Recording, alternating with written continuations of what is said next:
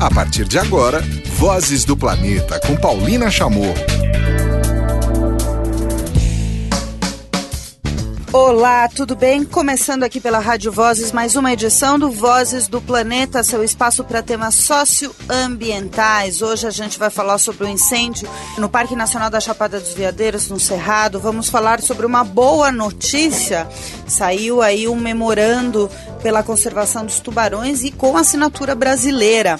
Tem também no Minuto do Clima, sem o Cláudio Ângelo, porque ele está preparando um grande evento que vai rolar nessa semana sobre os novos dados de emissões de gases de efeito estufa do Brasil em 2016, isso pelo Observatório do Clima, que completa 15 anos este ano. E vamos falar sobre uma iniciativa bancada pela Coca-Cola, com apoio do Compromisso Empresarial para a Reciclagem, que vai fortalecer as cadeias de catadores pelo Brasil para conseguir atingir uma marca significativa na reciclagem, principalmente de PETs. Então a gente vai ouvir hoje aqui o André Vilhena e também o Roberto Rocha que é dessa cooperativa nacional de catadores.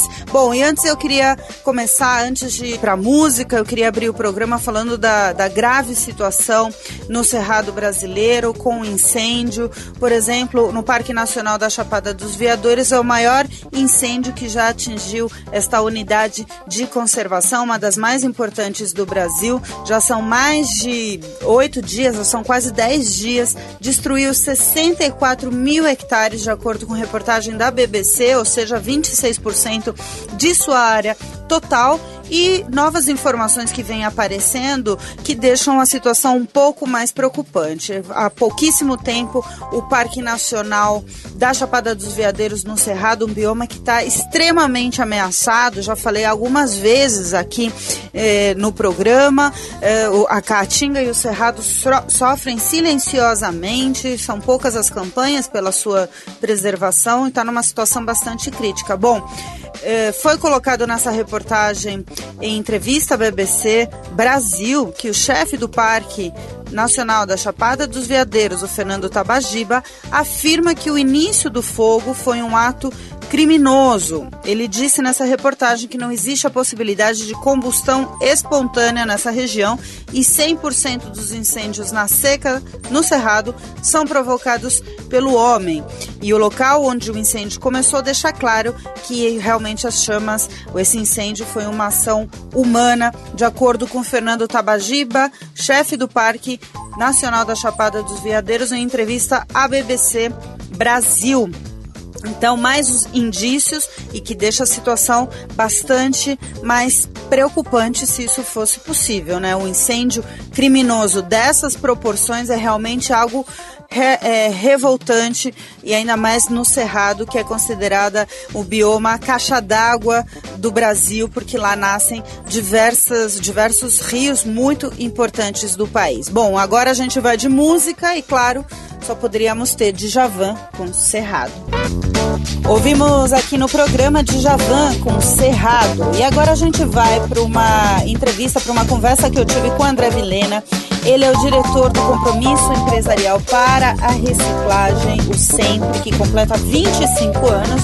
E o, e o André e o Sempre deram todo o apoio para uma campanha lançada pela Coca-Cola em parceria com o Conselho de Catadores do Brasil e diversas associações ligadas aos catadores no país, esse movimento dos catadores do país, com relação a fortalecer a cadeia, fortalecer os centros de triagem. Nós vamos ouvir então essa conversa com o André Vilena, André Vilhena, do Compromisso Empresarial para a Reciclagem. O Sempre está completando 25 anos, né? É, falei já no programa, André, mas queria que você convidasse os nossos ouvintes para participar da campanha Pare não, como é que é? Separe e não pare. Separe, não pare. Como é que foi essa história? Uma comemoração, né, dessas mais de duas décadas de atuação do Sempre.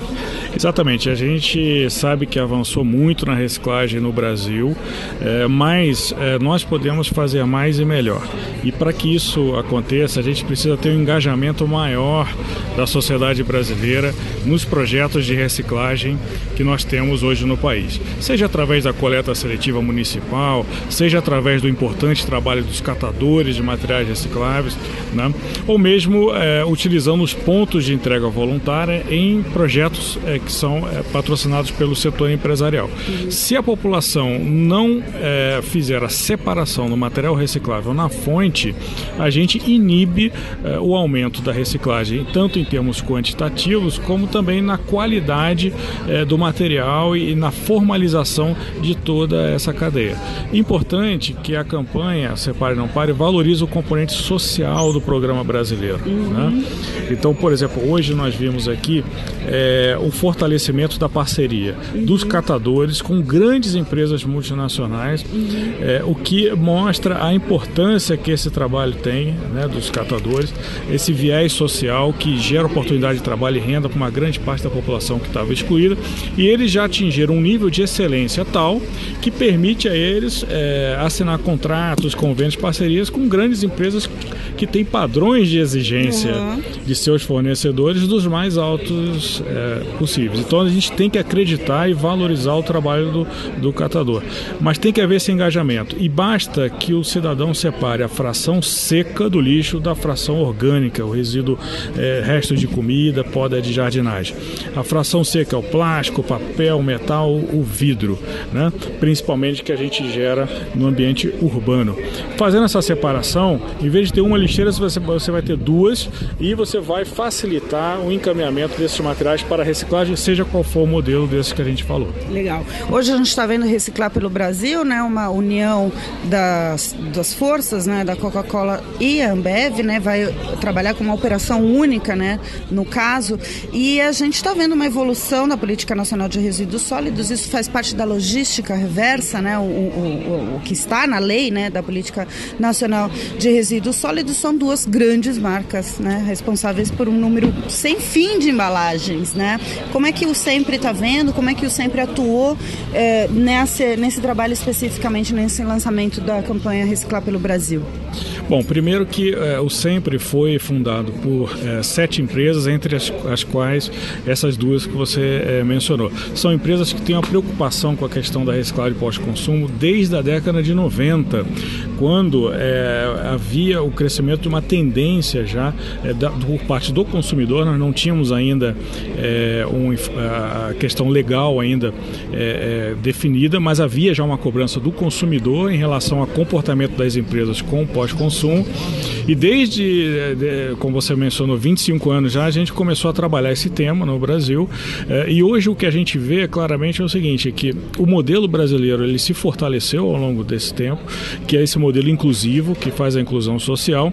E as empresas é, têm hoje a tranquilidade de investir mais e melhor né, é, nos catadores, até pelo reconhecimento que a sociedade brasileira teve deste modelo, que depois é, desencadeou na, na política de resíduos. Uhum. Então hoje é uma questão é, não apenas do investimento é, socioambiental, da responsabilidade socioambiental, mas a gente tem aí uma questão também de compliance, né, de cumprimento é, da regra da, da, da, legislação local, que felizmente veio a favorecer essa inclusão do catador, porque formalizou a participação dele é, dentro do, do, contexto da lei de, de, de, resíduos. Muito bem. Ouvimos então aqui o André Vilena.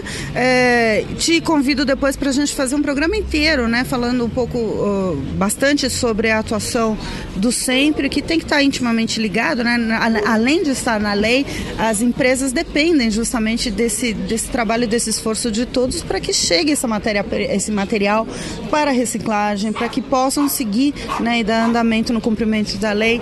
Então, ouvimos aqui o diretor do Sempre eh, na, no Vozes do Planeta aqui na Rádio Voz. Obrigada, André. Obrigado, prazer é nosso. Convite aceito e separe e não pare. Daqui a pouquinho tem mais conversa sobre reciclagem aqui no Vozes do Planeta. Agora tem Gilberto Gil, Parabólica Mará. Ouvimos o Gilberto Gil com Parabólica Mará aqui no Vozes do Planeta. E agora a gente ouve o Roberto Rocha, que representa o Movimento dos Catadores e Catadoras do Brasil, que é a instituição que será fortalecida em diversos eh, centros de triagem pelo país a partir dessa campanha, dessa iniciativa da Coca-Cola, com apoio do Centro Empresarial pela Reciclagem, um movimento grande realmente fortalecer as cooperativas de catadores e catadoras principalmente e conseguir atingir uma margem mínima né, de reciclagem do, do PET, principalmente. Vamos lá. E agora, aqui no Vozes do Planeta, eu vou conversar com o Roberto Rocha. Ele é diretor da Associação Nacional dos Catadores e Catadoras de Materiais Recicláveis, ANCAT né, nesse dia do lançamento do Reciclar pelo Brasil. Roberto, a gente viu hoje o lançamento de uma iniciativa, de um programa né, de apoio é, de duas marcas enormes que colocam no mercado e colocam né, é, é, no ambiente um sem fim de embalagens. Sim, né? Sim, sim, sim, Então, uh, primeiramente, qual que é para vocês, uh, uh, que, que posição vocês têm com relação a essa mais uma iniciativa iniciativa né, de apoio para o trabalho que vocês estão fazendo, mas do volume né, que isso vai representar. É, eu acho que esse, é, esse apoio, né, na verdade, essa plataforma construída, né, ela é para a gente, na verdade, demonstra para a gente o reconhecimento, né, na verdade, dessas duas grandes megas né, indústrias que, né, que, que produzem muitas embalagens, né, que reconhecendo os catadores como parte né, da coleta disso, né? Como que eu disse, 90% aí hoje das coletas, né? Estudos que dizem que 90% das coletas dos recicláveis são feitas pela passam pela mão dos catadores de material reciclável, né? Exatamente, 90%. Então isso significa o quê? Que é, essas empresas com esse reconhecimento estão aí, né, aportando, né, uma possibilidade de fortalecer mais as cooperativas, para as cooperativas serem prestadoras desse serviço da coleta seletiva né? Porque é, quem faz serviço de forma gratuita são os catadores, né? Uhum. Então entendemos que essa plataforma ela está nesse momento, ela tem esse papel de reconhecimento, de fortalecimento para uma etapa que eu acho que é uma etapa fundamental, porque nós não estamos falando de assistencialismo, nós não queremos assistencialismo, né? Queremos falar de negócios, de uma etapa que fortalece os catadores para serem prestadores de serviço e fazerem parte desse negócio da cadeia da reciclagem. Há sete anos veio esse reconhecimento em forma de lei, né? Na Política Nacional de Resíduos Sólidos, tem lá a participação e o reconhecimento justamente disso que você está falando, né? Não é um trabalho ah, social, eu não tenho nada para fazer, vou lá e recolho material. Não, é um trabalho que tem que ser reconhecido e vocês têm encontrado muita força na, na em associações no cooperativismo, Sim. né? Hoje, quantas uh, pessoas vocês têm dentro da ANCAT ou você tem tam, também um, uma ideia no Brasil no geral, mesmo os não associados? Tá. Hoje, assim, né? além da, além não, mais do que ANCAT, eu faço parte da sua representante do Movimento Nacional dos Catadores, né? E o Movimento Nacional dos Catadores hoje tem um cadastro, né, de filiação de 85 mil catadores, né? São 85 mil catadores. Segundo os dados do IPEA, hoje existem mais de um milhão de catadores em todo o Brasil, né? E a gente hoje atua em torno de duas mil cooperativas, tá? No Brasil inteiro. E é, é, existe um dado que existe mais de 3 mil cooperativas pelo Brasil. Então a, a, a nosso, o nosso, né, o nosso trabalho exatamente é isso, né? É cada vez chegar mais próximo a esses catadores e, tem, e, e trabalhar na agregação, na verdade, desses companheiros catadores que são de rua, de né? Que ainda não estão em processo de organização para se organizar. Então, assim, se a gente entende se esses grupos de catadores se organizar, nós vamos ter uma, né, um, um, um, um exército né, de recicladores aí que entra um pouco naquilo que eu também disse, que é discutir a rastreabilidade de tudo isso, né? A gente quer que seja uma uma, rastreabilidade limpa e justa, né? Então, assim, muitas vezes, infelizmente, os recicláveis não vêm de uma cadeia limpa e justa, né? Ele vem muitas vezes dos ferro velhos, que exploram os catadores, né? Então, vem vários processos de exploração. Nós queremos, na verdade, demonstrar e fazer um processo a partir também dessa plataforma que os catadores, na verdade, que as empresas entendam, olha, esse material é certificado, tem uma rastreabilidade e que veio dos catadores e que está aumentando a produção disso a partir, do, inclusive, do apoio que eles estão aportando nas cooperativas. Legal. O ciclo funciona de que maneira, né? O, o, os catadores, os associados, né, no caso, recolhem o material nas ruas ou de, de direto de empresas, enfim, levam para um centro de triagem da associação e depois as, as empresas que estão fazendo a reciclagem compram esse material? É, como é, como temos, é que é esse ciclo? É, temos diversos níveis de organização ou de trabalho dos catadores, né? Então nós temos aí, vamos iniciar como eu comecei, né? Os catadores que ainda não estão, estão em processo de organização, são catadores que a gente chama catadores avulso, que eles coletam esses materiais nas ruas e levam para um ferro velho, né? E o ferro velho faz todo o processo. Existem os catadores que estão dentro de cooperativas, né? Que trabalham processo de coleta seletiva no município, né? Coletam e separam tudo isso e, e alguma, algum deles conseguem é, é, passar esse material direto para a indústria. Uma pequena parte, ainda outra parte ainda consegue passar por, por médio atravessador nesse processo, né? Nós temos também as catadores de lixão, uhum. que também eles fazem os seus trabalhos dentro dos lixões. Existem muito essa realidade no nordeste do Brasil, né? Que coletam dentro do lixão e os atravessadores também pegam, compram esse material. Agora nós temos uma outra modalidade que está crescendo e está se fortalecendo, que é a modalidade de redes de cooperativas. Certo. As redes de cooperativas são grupos de cooperativas que agregam, né? Os volumes de materiais, né? E esses volumes de materiais eles conseguem volume para negociar direto com a indústria e aí sim conseguem vender direto para a indústria o material. Certo.